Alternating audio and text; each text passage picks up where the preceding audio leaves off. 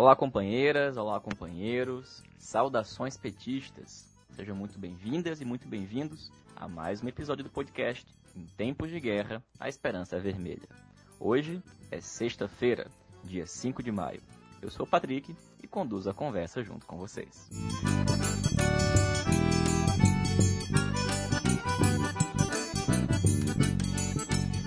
No episódio de hoje, a gente escuta a companheira Silvia Fernandes, que está na Bahia, e faz um comentário sobre a saúde dos trabalhadores, a partir do vídeo que circulou essa semana da expulsão de uma mulher de dentro de um ônibus por ter retirado uma máscara. Escutamos o companheiro Joel Almeida, da CUT de Sergipe, que fala para a gente sobre a aprovação do PLP 39, sobre o auxílio a estados e municípios e sobre o congelamento dos salários dos servidores públicos. Escutamos o companheiro, Jonatas Moretti, advogado no Distrito Federal. Moretti fala para a gente sobre as derrotas e a relação de Bolsonaro com o STF. E escutamos ainda Roberta Calisto, militante do PT no Rio de Janeiro, que dá continuidade aos nossos comentários sobre as lutas antirracistas no Brasil e comenta hoje as revoltas negras aqui no país.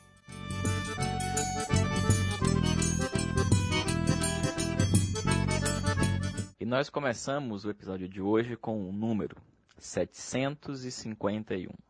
Este é o número de óbitos confirmados no Brasil nas últimas 24 horas em função da Covid-19. O Brasil se tornou o epicentro da crise em todo o continente. Quase 10 mil pessoas já morreram no país e já chegamos a quase 150 mil casos da doença, sendo mais de 10 mil diagnósticos apenas entre ontem, quinta, e hoje, sexta-feira. Mesmo sendo o epicentro da crise, o governo federal continua atuando como um aliado do vírus e tem utilizado a crise sanitária para aprofundar a crise social, para promover crises políticas e para dar seguimento ao seu programa econômico ultraliberal. Enquanto isso, estados e municípios avançam por si só com as suas medidas uma delas, o lockdown. Esta semana, alguns estados e municípios, como por exemplo São Luís, no Maranhão, decretaram uma política de confinamento, uma forma ainda mais rígida, ainda mais dura de isolamento social. Isso porque os sistemas públicos de diversas cidades, de diversos estados, já entrou em colapso. Infelizmente, os diagnósticos apontam que se o Brasil tivesse adotado uma política de isolamento geral, mais rígida, no melhor cenário, o país teria, ao final da crise, cerca de 40 mil mortes. Entretanto, com flexibilizações, este número pode chegar a milhões. E é diante deste cenário que nos encontramos neste momento, entre um vírus mortal e a escalada autoritária de um governo neofascista e ultraliberal. Um vírus mortal que, inclusive, não tem como grupo de risco apenas as pessoas com mais de 60 anos e aquelas com doenças e enfermidades pré-existentes. Aqui no Brasil, a Covid-19 tem como grupo de risco principal os mais pobres, a população mais desassistida, mais miserável, que no nosso país é também a população negra. Precisamos destacar isso porque, neste aspecto, a pandemia tem evidenciado a catástrofe que significou o desmonte do Estado brasileiro iniciada a partir do golpe de 2016, que afetou diretamente o SUS, os SUAS, os empregos e a rede de proteção e seguridade social. A renda básica emergencial, aprovada pelo Congresso em março, ainda não chegou para milhões de pessoas, que cada vez mais estão se aglomerando nas agências da Caixa Econômica Federal. Foram quase 100 milhões de pessoas que deram entrada no pedido da renda básica emergencial. Desses, quase 33 milhões foram considerados inelegíveis e quase 14 milhões de pedidos ainda estão sob análise. É ao passo que o dinheiro não chega e que o governo incentiva a flexibilização do isolamento social, que mais e mais pessoas buscam nas ruas e na informalidade algum tipo de renda. A consequência tem sido o aumento progressivo dos casos e, como nós falamos, as primeiras decisões que tratam do lockdown. É por isso que a associação do governo Bolsonaro com o vírus vai aprofundando a situação de crise no país. E é diante deste cenário que as forças populares, democráticas e de esquerda precisam organizar a nossa base social. Precisa emitir sinais nítidos, evidentes, de como nós temos que enfrentar simultaneamente o vírus mortal e o seu principal aliado, o governo Bolsonaro. E não pode ser com medidas como a que nós assistimos ao longo da última semana, convidando figuras como Rodrigo Maia, Davi Alcolumbre e FHC para o ato do 1 de maio. Isto não fortalece e não mobiliza ninguém. Muito pelo contrário, desmobiliza.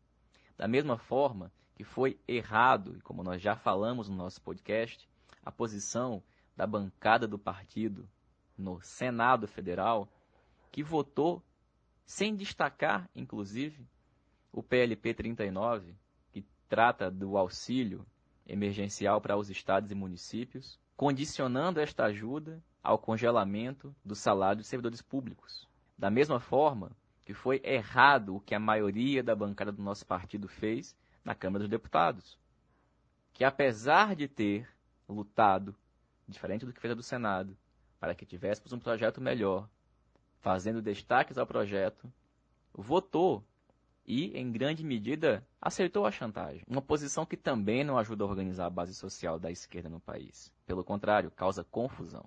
E como a gente está vendo, não adiantou de muita coisa. Afinal de contas, aquelas poucas vitórias que aparentemente justificavam uma votação no texto vão cair por terra diante de um veto do presidente, que pode ou não vir a ser derrubado posteriormente pelo Congresso Nacional. Mas tudo isso é uma disputa e uma luta que se dá muito distante da maioria do povo. Mas são esses sinais que chegam na maioria do povo. E é por essa razão, companheiras e companheiros, nós começamos o programa de hoje parabenizando os 20 deputados e deputadas do PT que, na Câmara dos Deputados, não cederam à chantagem e deram um sinal muito importante para a base do partido, para a classe trabalhadora brasileira. Afinal de contas, estamos no momento em que vale muito mais comprar boas brigas do que fazer maus acordos. Companheiro Joel. Joel é militante do PT em Sergipe, é dirigente sindical. Joel, comenta pra gente como é que foi esse processo de aprovação do PLP 39, que tratou do auxílio aos estados e municípios, condicionando ao congelamento dos salários dos servidores públicos, que passou no Senado, foi para a Câmara, depois voltou para o Senado e que agora está pendente de sanção ou veto pelo governo federal.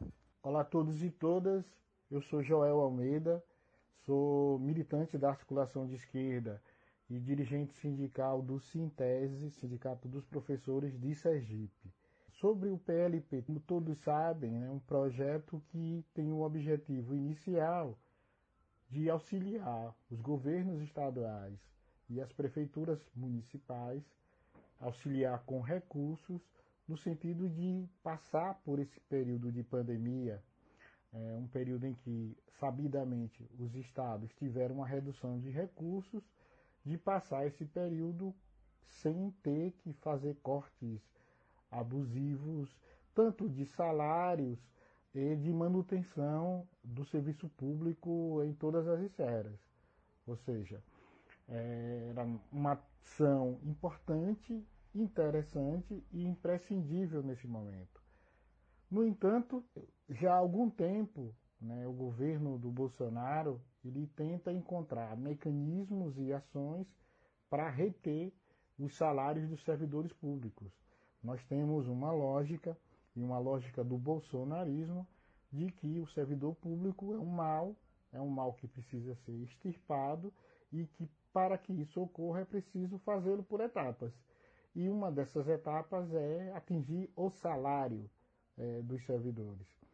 É uma espécie de chantagem do jogo político do governo de Bolsonaro e que essa chantagem ela foi levada a cabo né, na primeira votação no Senado, numa votação remota, que é um outro problema né, para a população, para a classe trabalhadora essas votações remotas nesse período de pandemia, porque eles fazem coisas inimagináveis. Ou seja, se a população, o movimento sindical, os movimentos sociais eh, não estiverem atentos eh, a essas situações, a gente pode ser surpreendido e quase sempre negativamente. Bom, o projeto ele tinha, ele previa esse, esse auxílio e chegou a chantagem para o, do congelamento de salário por conta do governo federal. É, houve um consenso, né, na verdade, é, entre as bancadas, no sentido de é, manter sem congelamento de duas categorias, a, a, os trabalhadores da saúde e os trabalhadores da segurança pública. Os trabalhadores da saúde, notadamente, é, por, por esse período de pandemia, a ação importante deles, e os trabalhadores da segurança pública pelo lobby e pela opção né, da direita ultraliberal de manter é, esse grupo de servidores numa situação de privilégio. No primeiro momento, a partir do acordo, apenas um, um senador votou, votou contrário ao congelamento de salários dos outros servidores, foi o Randolph, e isso gerou, obviamente, na, na base petista, uma revolta muito grande, porque a bancada do PT fechou acordo nesse sentido. Embora os senadores disseram que foram os outros partidos que abriram mão de suas emendas e não do PT, mas, de certo, é, houve algum tipo de acordo nessa linha. É, após isso, e após pressão da, da CUT, dos movimentos sindicais, dos movimentos sociais, né, houve uma reversão na Câmara Federal, os deputados é, é, conseguiram apresentar emendas, emendas que trouxeram para a ordem do dia a, os trabalhadores em educação e outras categorias é, para esse cenário de não congelamento. Tem um dado aí importante que não é apenas só o congelamento, mas também a paralisação da carreira dos servidores públicos. Portanto, mesmo com as emendas que foram aprovadas na Câmara Federal, né, nós vamos ter uma parte significativa ainda dos servidores públicos que serão aplicados. É, o congelamento de, de salário e também a paralisação do serviço público.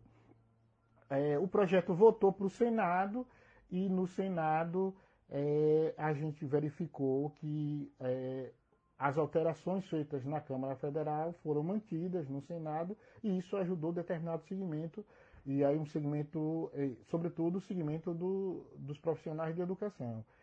Mas é bom deixar claro que, eh, mesmo eh, em relação aos trabalhadores em educação, no caso os professores, que têm direito a ter uma revisão de piso anual, anualmente, é bom deixar claro que isso ah, é uma expectativa de direito, certo? Pior seria se a lei dissesse que não teria como ter o direito, certo? É uma expectativa de direito porque nós temos ainda um grupo é, em muitos estados, em muitos municípios, mesmo sem essa, essa impossibilidade, ou seja, havendo a possibilidade de você ter aumento na remuneração ou revisão de piso, muitos estados e muitos municípios não pagam. Portanto, está na lei é importante, mas é preciso ainda ter muita luta para conseguir valer a lei, certo?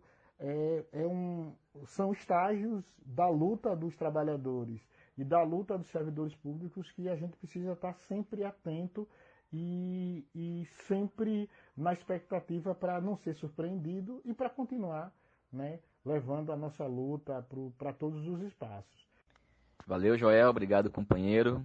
Pois é, João, é importante destacar que o governo tem até o dia 27 de maio para sancionar ou para vetar o PLP 39, e que ele tem se manifestado no sentido de vetar o parágrafo 6 do artigo 8 que trata justamente das categorias que foram excetuadas das regras de congelamento do reajuste, da recomposição salarial e progressão de carreira por 18 meses. Companheira Silvia Fernandes, Silvia está em Salvador, na Bahia, e comenta para a gente uma questão muito importante, a saúde dos trabalhadores, o uso dos EPIs e como que isso tem sido visto pela população. Essa semana um vídeo viralizou em que em um ônibus lotado uma mulher retirou a máscara e foi expulsa desse ônibus de forma violenta, sofreu diversas agressões. E a Silvia comenta pra gente esse episódio. Olá, ouvintes do podcast Em Tempos de Guerra Esperança Vermelha. Olá, Patrick. E esse caso nos deixa revoltados, mas ao mesmo tempo ele é muito comum nas cidades brasileiras, né? Esse processo de violência contra idosos, mulheres, crianças, trabalhadores ambulantes no transporte público. E nesse caso era uma mulher negra, dependente química, como bem falou sua mãe, entrevista, e ela foi tirada à força, na base da porrada, por homens que ali entenderam que ela não poderia tirar aquela máscara, e aí foi toda uma repercussão nas mídias sociais, várias interpretações, e muitas e muitas interpretações culpabilizando a vítima, né? Como sempre é, né? A gente vê que a repercussão tem todo um movimento de culpabilizar a vítima no sentido de manter esse status quo, né? Para a gente não questionar as estruturas que a gente vive. Essa herança colonial, misógina, racista, de desumanização do outro e essa sociedade capitalista que sempre individualiza as questões. Então, para discutir isso, a gente também precisa pensar sobre a questão do EPI, essa máscara que deveria ser disponibilizada de forma gratuita em toda a cidade. Também existe uma mitificação sobre esse papel dessa máscara.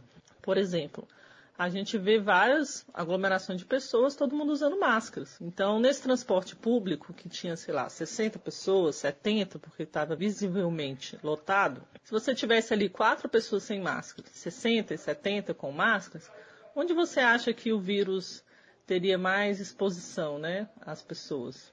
Então, a gente precisa refletir. Não existe um processo eficiente aí de adaptação dos ambientes de trabalho e dos ambientes públicos né, e do transporte. E isso vem criando um, uma falsa sensação de segurança no uso do EPI. E também tem a questão da proteção coletiva. Então, tem várias estratégias, né, de você colocar vidros entre os usuários e os atendentes no comércio. E aí a gente tem toda uma discussão que individualiza a questão de saúde, também culpabiliza o indivíduo e o Estado aí está irresponsável nesse processo da pandemia, bem como mostra Bolsonaro, que tem uma política de deixa rolar, deixa rolar, e deixa rolar é uma estratégia e uma política de morte. Valeu, Silvia. Obrigado, companheira. Companheiro Jonatas Moretti. Moretti, a gente tem falado aqui no podcast, tem visto também em todos os lugares, que ao longo das últimas semanas o Bolsonaro sofreu uma série de derrotas no STF e que ele tem feito um enfrentamento permanente ao tribunal. O que, que você destacaria, Moretti, dessa relação entre o governo Bolsonaro e o Supremo Tribunal Federal, que agora, depois do presidente ocupá-lo momentaneamente, está sendo ameaçado de ser ocupado por militantes bolsonaristas? Olá, camarada Patrick. Olá, demais ouvintes do podcast Em Tempos de Guerra, a Esperança é Vermelha. Então, a relação do Bolsonaro com o STF, assim como ocorre com a maioria das instituições democráticas, não tem sido das mais amistosas. São sempre cercadas de conflitos, onde cada lado vai esticando a corda até onde acha conveniente. Como temos visto, os limites do Bolsonaro, caso eles o tenham, são muito mais extensos. Eu vou fazer um, um pequeno histórico, depois gostaria de citar três casos mais recentes, dos últimos 15, 20 dias, para tentar compreender um pouco melhor essa relação. Pois bem, por mais que a relação com o Supremo Tribunal Federal enquanto instituição seja de certa forma tumultuada, o mesmo não ocorre com o seu presidente o ministro Dias Toffoli. O ministro assumiu a, a presidência do STF em setembro de 2018, portanto, pouco antes da eleição de Bolsonaro. O engraçado, o ridículo nessa história, é que vários articulistas à época, da imprensa, questionavam a suposta independência do Toffoli, tendo em vista o seu passado próximo ao Partido dos Trabalhadores. Vale ressaltar que nessa época o Lula estava preso e ainda não tinha sido alterado o julgamento da prisão em segunda instância. Nós não tínhamos essa dúvida, claro. Na verdade, o ministro Toffoli não deixou margem para a imprensa também as tê-la. desde o início se cercou de alguns militares em seu governo. Inclusive, alguns que a gente esquece, mas o atual ministro da Defesa, que tem feito declarações de que o, o golpe foi uma revolução, antes de ser ministro da Defesa, ele era assessor do Toffoli. Com sua saída, o Toffoli nomeou outro general da reserva, que, segundo noticia, foi indicado pelo general Vilas Boas. Além desta aproximação com os militares, Toffoli, como presidente e responsável por pautar os processos que serão julgados, em toda a gestão se absteve de colocar em pauta questões envolvendo as conhecidas como pautas de costume, que em tese são prioridades para o Bolsonaro, como forma de não entrar em atrito com o Bolsonaro. Priorizou assim as ditas pautas econômicas. Para além de Toffoli, outros ministros, com ênfase ao Celso de Mello e Marco Aurélio, costumam soltar notas sempre que o Bolsonaro faz mais um arrobo autoritário. Mas nada além disso. Feito este pequeno relato, é importante citar três casos recentes, como eu disse. O primeiro foi a celeridade do Supremo na condução dos inquéritos, tanto das fake news, que envolve principalmente os filhos do Bolsonaro, como também o inquérito da apuração das denúncias do Moro, que foi um pedido do próprio Procurador-Geral da República. No da fake news, o ministro Alexandre de Moraes deu uma decisão questionável, determinando que a equipe da Polícia Federal responsável pela investigação não poderia ser alterada pelo eventual novo diretor-geral ou algum outro superior na hierarquia da Polícia Federal. No que analisa as denúncias do Moro, este comandado pelo ministro Celso de Mello, ele acelerou os interrogatórios de forma incomum no Supremo Tribunal Federal. Isso ocorreu porque ele se aposenta este ano, salvo engano, em setembro, e não quer deixar o inquérito para o seu sucessor a ser indicado pelo Bolsonaro. Essa movimentação, pelo que me consta, contou com o apoio dos demais ministros. O segundo fato, e este é mais relevante, foi a decisão também do Alexandre de Moraes de revogar a nomeação do escolhido do Bolsonaro para a direção-geral da Polícia Federal, como é de conhecimento de todos. Dias depois dessa decisão, teve uma manifestação em Brasília em apoio ao Bolsonaro, defendendo pautas golpistas como a AI-5, o fechamento do Congresso e do Supremo. Na ocasião, em seu discurso, rodeado de bandeiras dos Estados Unidos e de Israel, Bolsonaro repetidas vezes disse que, aspas, não iremos aceitar mais essa interferência. Aspas, deve ter separação de poderes. E os robôs bolsonaristas usaram a hashtag em respeito à Constituição. Essas declarações foram em alusões diretas à decisão do ministro Alexandre de Moraes em revogar a nomeação de Ramagem para a direção-geral da Polícia Federal. Não se confirmou, mas as expectativas de alguns, inclusive minha, era de que o Bolsonaro iria peitar o STF e nomear novamente o Ramagem. Não fez, mas nomeou em outro lugar um delegado na surdina e deu posse para ele em ato privado, sem sem participação de imprensa e de demais pessoas públicas, com claro receio de uma nova decisão do Supremo barrar essa segunda nomeação. Um terceiro fato interessante ocorreu ontem. Bolsonaro, sem avisar o que faria, foi ao STF uma visita de cortesia ao ministro Toffoli, levando alguns ministros, como o da Justiça, o Paulo Guedes da Economia e alguns generais ministeriais palacianos, e vários, vários outros empresários. Na visita, transmitida em live ao vivo por suas redes sociais, fez inúmeras críticas aos governadores. E de forma até cautelosa, também cobrou o Toffoli de que precisa decidir no sentido de autorizar a abertura do comércio e a flexibilização do isolamento decretado pelos governadores. Essa visita e a forma como foi feita causou muito mal-estar no Supremo, com ministros alegando nos bastidores que se tratou de uma interferência em outro poder, uma pressão descabida, entre outras críticas. A informação que temos é que Toffoli e outros ministros têm feito um esforço para evitar decisões monocráticas que contrariam o governo, como forma de não esticar mais a corda, evitando assim confronto para uma possível ruptura. Ocorre que, como temos detectado, e Bolsonaro não recua não media, não se preocupa muito com ruptura. Isso se ele não deseja de fato uma ruptura. Eu acho que a gente precisa acompanhar os próximos capítulos, mas particularmente eu vejo com muita preocupação a postura recuada do Supremo Tribunal Federal mesmo diante de cada vez mais e mais e mais arroubos autoritários e golpistas do Bolsonaro. Justamente por isso, como dito em outras oportunidades, Patrick, não podemos conceder tanta esperança e expectativa na judicialização de alguns conflitos com o Bolsonaro ou outros conflitos da política. Valeu, Moretti. Valeu, meu velho. Companheira Roberta Calisto. Roberta, a gente deu início aqui no podcast, no comecinho, no dia 1 de maio, uma série de conversas e comentários sobre a luta antirracista no Brasil. A gente teve o comentário do companheiro Elbson de Ávila no dia 1 de maio sobre marxismo e a questão racial. Tivemos depois o companheiro Matheus Santos, de Salvador, na Bahia, que falou para a gente sobre a Revolução Haitiana. E hoje, Roberta, a gente escuta o teu comentário que vai tratar das revoltas negras no Brasil. Olá a todas e todos os ouvintes do podcast Em Tempos de Guerra Esperança Vermelha. Eu sou Roberta Calisto, sou militante da articulação de esquerda no estado do Rio de Janeiro e nos próximos minutos a gente vai introduzir um debate muito especial sobre os processos de resistência, especialmente sobre a história da luta negra contra a classe dominante e contra o regime escravista no período colonial no Brasil.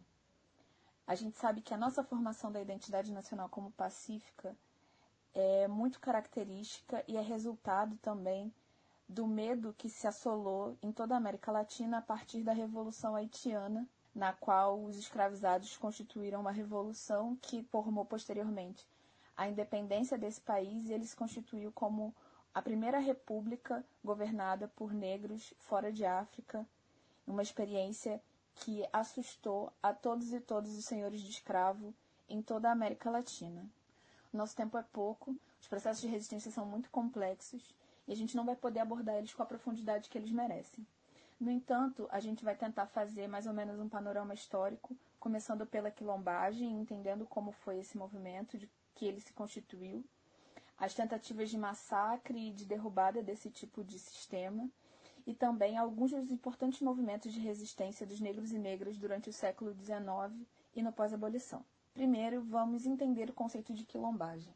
Para isso, eu vou trazer o Clóvis Moura, um historiador, que vai dizer que a quilombagem é um movimento de rebeldia permanentemente organizado e dirigido pelos próprios escravos, que se verificou durante o escravismo brasileiro em todo o território nacional. Era um movimento de mudança social e foi uma força de desgaste significativa ao sistema escravista, porque solapou as bases em diversos níveis, seja no econômico, no social e também no militar, e foi uma influência forte para que esse tipo de trabalho entrasse em crise e fosse substituído pelo trabalho livre. Segundo ainda os relatos do Clóvis Moura, ele dizia que dentro desse sistema do quilombo, não apenas os negros fugitivos se refugiavam, mas também índios perseguidos, mulatos, curibocas, pessoas perseguidas pela polícia em geral, bandoleiros, devedores do fisco, fugitivos do serviço militar, mulheres sem profissão, brancos, pobres e prostitutas. Ou seja, o quilombo era um movimento de resistência que, apesar de ter sido coordenado pelos negros escravizados, ele consistia numa resistência muito mais ampla, que incluía todos aqueles que eram perseguidos pelo sistema colonial. Vale lembrar que antes mesmo do paradigma haitiano instaurar um medo da onda negra se espalhar por toda a América Latina, já existia uma preocupação das elites brasileiras em relação à formação dos quilombos no Brasil. Nesse sentido, eu vou trazer a fala de um outro historiador, do Heinrich Hadelmann, que ele é do século XIX, e ele vai dizer um pouco sobre a formação dos quilombos e sobre o impacto que isso gerava nos territórios onde os quilombos eram instalados.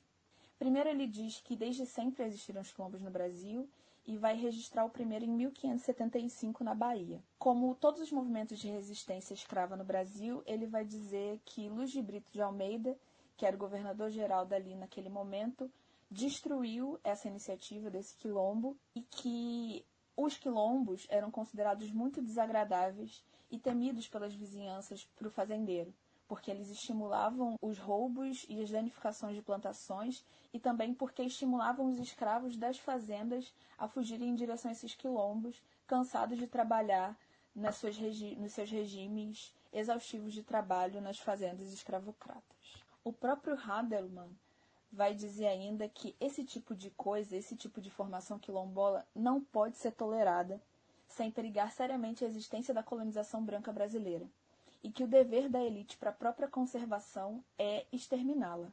E aí, nesse sentido, em relação ao poder e à formação do quilombo no Brasil e a forma de organização e a ameaça que eles representavam, a Beatriz Nascimento, que também é historiadora e uma especialista em quilombo e quilombismo, vai dizer que é possível perceber que a formação quilombola é, permitia a formação de sistemas sociais alternativos, que apresentavam brechas significativas no sistema escravista. Já o Rafael de Bivar Marquese vai aprofundar ainda mais e vai levantar mais essa hipótese, dizendo que os quilombos representam um fenômeno político e social que se materializa em organismos de duplo poder que rivalizam com as instituições sociais dominantes. O que significa dizer que a prática quilombola no Brasil é, representou a mais séria ameaça ao sistema colonial que a gente teve e fez criar perspectivas de sociedades alternativas que se formassem por uma lógica que não a colonial implantada pelos portugueses no Brasil.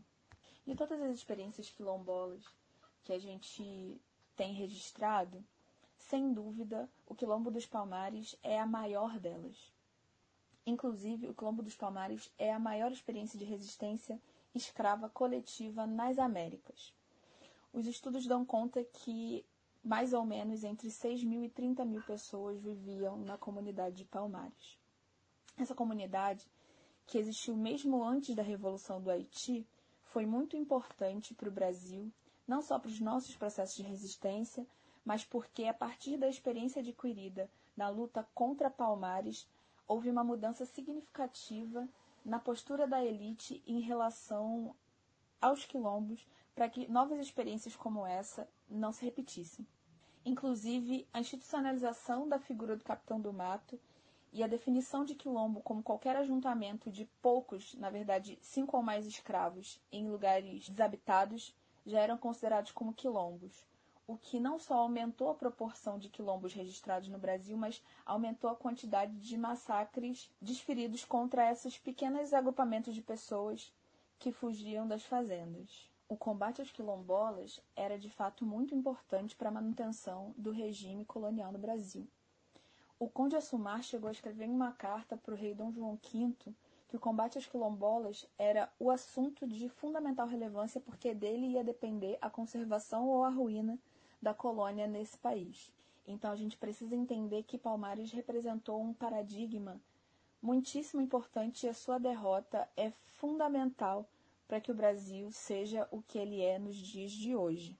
Para conseguir essa manutenção do sistema colonial, é preciso perceber que a América Portuguesa tinha diversas peculiaridades em relação ao sistema de plantation, como ele acontecia tanto na América Central quanto nos Estados Unidos. Em primeiro lugar, é preciso ressaltar que as relações raciais no Brasil eram muito menos duais do que aquelas que aconteciam nos outros territórios americanos. Inclusive, é, o início do século XIX, nos registros demográficos, a gente consegue perceber uma equivalência entre o número de brancos e de negros e mulatos livres, que se davam por volta de 28%, enquanto haviam 38% de negros e mulatos escravizados e 5,7% de índios. Essa altíssima taxa de negros e mulatos livres em comparação aos outros territórios americanos é muito importante, porque estimula outras relações raciais e outras relações com o sistema social como ele se dava no Brasil. O fato de que, diferentemente dos outros territórios, o Brasil não se manteve enquanto monocultura e também possibilitou outras formas de organização trabalhista, como negros e mulatos livres que faziam pequenos trabalhos nas cidades, ou mesmo a extração mineral que aconteceu principalmente em Minas Gerais, que permitia que mesmo os negros cativos juntassem um pouco desses minerais preciosos e pudessem comprar suas alforrias, fez com que o caráter de emancipação desses negros muitas vezes dessem para uma perspectiva muito mais individualista do que aquilo que acontecia anteriormente de resistência coletiva nos processos quilombolas. Apesar de outras experiências com o mesmo impacto e a mesma dimensão do quilombo dos Palmares não terem se reproduzido, outras resistências, outras formas de resistir e outras formas de clamar pela liberdade dos escravizados e pela igualdade se constituíram no Brasil nos séculos XVIII e XIX. O primeiro que eu vou trabalhar é a Conjuração Baiana. A Conjuração Baiana tinha claras é, inspirações tanto na Revolução Francesa quanto na Revolução Haitiana. Nos manuscritos que foram colados nas ruas de Salvador em agosto de 1798, era possível ler a frase: Animai-vos, povo baiense, que está por chegar o tempo feliz da nossa liberdade, o tempo em que seremos todos irmãos, o tempo em que seremos todos iguais. Esse foi um movimento que começou pelos clamores populares da classe média, essencialmente numa luta por melhora das condições financeiras e pela constituição de um Estado republicano, mas com o clamor das classes populares que se infiltraram, cada vez mais crescia o clamor pela equidade racial no país. Obviamente, depois do movimento em agosto, a repressão dos setores militares foi duríssima e a maioria dos seus líderes sofreu execuções, desterros e prisões. Seguindo ainda na Bahia, um território onde talvez tenha acontecido a maior quantidade de levantes populares é, e insurreições contra o sistema colonial, na noite de 24 para 25 de setembro, estourou a Revolta dos Malês. Foi uma revolta essencialmente protagonizada por negros muçulmanos e eles lutavam pela liberdade religiosa. Foi uma revolta muito importante, especialmente porque ela foi protagonizada pelos africanos de origem islâmica, porque os relatos oficiais dessa revolta dizem que os malês tiveram uma chance muito grande de conquistar a liberdade, porque eles eram extremamente inteligentes e muito mais letrados do que a elite portuguesa. E que o medo que se instaurou diante desse letramento, dessa inteligência desses escravos, fez com que a repressão fosse ainda mais dura e fez com que as experiências sobre a educação dos negros fossem repensadas nesse momento. Outro movimento importante, realizado entre 1838 e 1841, foi a Balaiada. Ela foi uma insurreição popular, dessa vez organizada no Maranhão, e ela era composta por diversos setores sociais contra os movimentos autoritários e contra o coronelismo. Seu líder era Manuel Francisco dos Anjos, um homem que fabricava balaios e por isso o seu nome. Não menos importante que Manuel Francisco, a gente precisa destacar a participação quilombola nessa revolta. O líder negro Cosme é essencial na medida em que ele junta seus quilombos para se organizar junto com essa revolta popular contra as oligarquias. A participação quilombola foi determinante ainda para o caráter abolicionista desse movimento. É a partir dessa organização e da inserção dos quilombolas que é possível a formação de algumas facções do movimento que ocuparam fazendas e libertaram populações inteiras de escravizados. Esse foi um movimento importante, inclusive, pela sua longa duração, para incentivar o fim da escravidão no Brasil. Dentre as muitas figuras determinantes para a formação do movimento abolicionista no grande centro das colônias, eu gostaria de destacar a figura do Luiz Gama. Luiz Gama é filho de Luísa Maim, uma das protagonistas da Revolta dos Malês, e ele atuou em centenas de ações judiciais em defesa de cativos, libertos e desvalidos. Luiz Gama se oferecia voluntariamente nos jornais e advogava na defesa dos escravizados acusados de cometer crimes contra os proprietários. Certa vez, durante um júri, ele proclamou a célebre frase que se mantém até hoje registrada: o escravo que mata o senhor, seja em qual circunstância for, mata sempre em legítima defesa. O papel de Luiz Gama não se restringiu à sua própria emancipação e à defesa judicial. Ele também foi responsável pela disseminação de diversas sociedades de sociedades abolicionistas que ajudaram a fomentar o debate sobre o abolicionismo no Brasil. Por último, mas não menos importante, nem esgotando o assunto desse podcast, eu falo sobre a Revolta da Chibata, que foi comandada por um, do, um daqueles que é considerado um dos nossos maiores heróis brasileiros, que é o marinheiro João Cândido, o nosso almirante negro. Esse levante foi organizado pelos marujos negros contra as péssimas condições de trabalho que eram destinadas apenas a eles dentro da Marinha Brasileira. Os maltratos incluíam, inclusive, práticas escravagistas, apesar de, no ano de 1910, a abolição já ter sido assinada. Essa revolta é importante e nos dá a dimensão de que a escravidão não foi encerrada em 1888, apesar do papel assinado pela princesa Isabel. Nesse sentido, a gente tem muito ainda que debater, não só sobre os processos de resistência, mas sobre o massacre que sofremos todos os dias enquanto população negra. Apesar de ter mudado historicamente a relação da Marinha com os trabalhadores, João Cândido nunca recebeu anistia pela revolta que organizou e pelos benefícios que trouxe a toda a população negra da Marinha. Obrigada, Patrick. Obrigada a todos os ouvintes.